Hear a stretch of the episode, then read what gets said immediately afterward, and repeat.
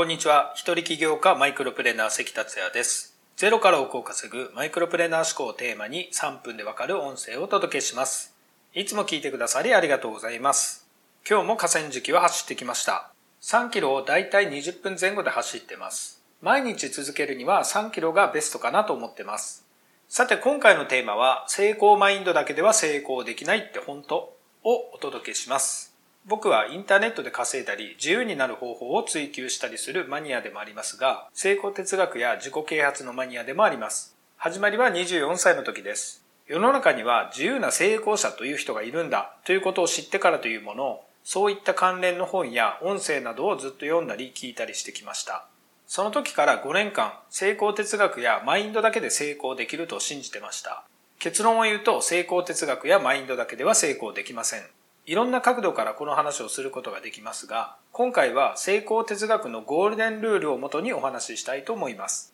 たくさんの成功者という人を見たり調べたりしたところ、ある一つのことに気づいたことがあります。それは成功者は人気者であるということでした。成功者はたくさんの人から好かれているのです。あなたもそう思ったことはないでしょうか？成功者はなぜ人気なのかというと、ここで成功哲学のゴールデンルールが出てきます。そのゴールデンルールとは自分がしてもらいたいことを人にしてあげることです。これは本当に素晴らしいマインドです。以前の音声でもお話ししましたが、ギブアンドテイクではなく、ギブ、ギブ、ギブの精神でいこうという内容につながりますよね。成功者は自分がしてもらいたいことを人にしてあげることをやっているのだから、当然人気者になっているわけです。お遊びじゃないですが、自分がしてもらいたいことを人にしてあげることの逆をしたらどうなるでしょう逆とは、自分がされたら嫌なことを人にしてやることです。絶対に成功はないと確信できますよね。では成功のゴールデンルール、自分がしてもらいたいことを人にしてあげることについてもう少し深掘りしてみたいと思います。この成功のゴールデンルールはすごく正しいことですよね。しかしこのマインドだけではビジネスでは成功できないのです。というのも人を喜ばすだけでお金にならなければビジネスとして成り立たないからです。金、金、金という話をするつもりはありませんが、やはりお金の稼ぎ方を知らない人は稼ぐことはできません。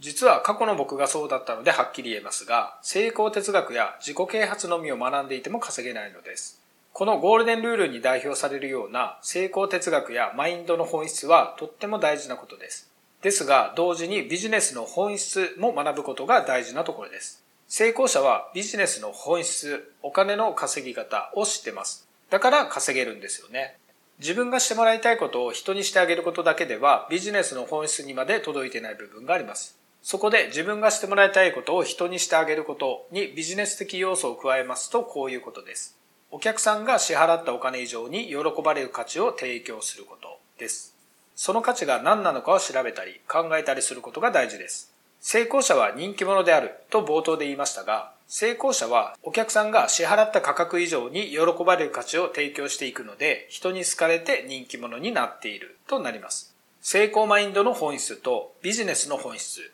この二つをブレずに持っていくことが大事なことです。今回は以上になります。最後までお聴きいただきありがとうございました。それではまた明日お会いしましょう。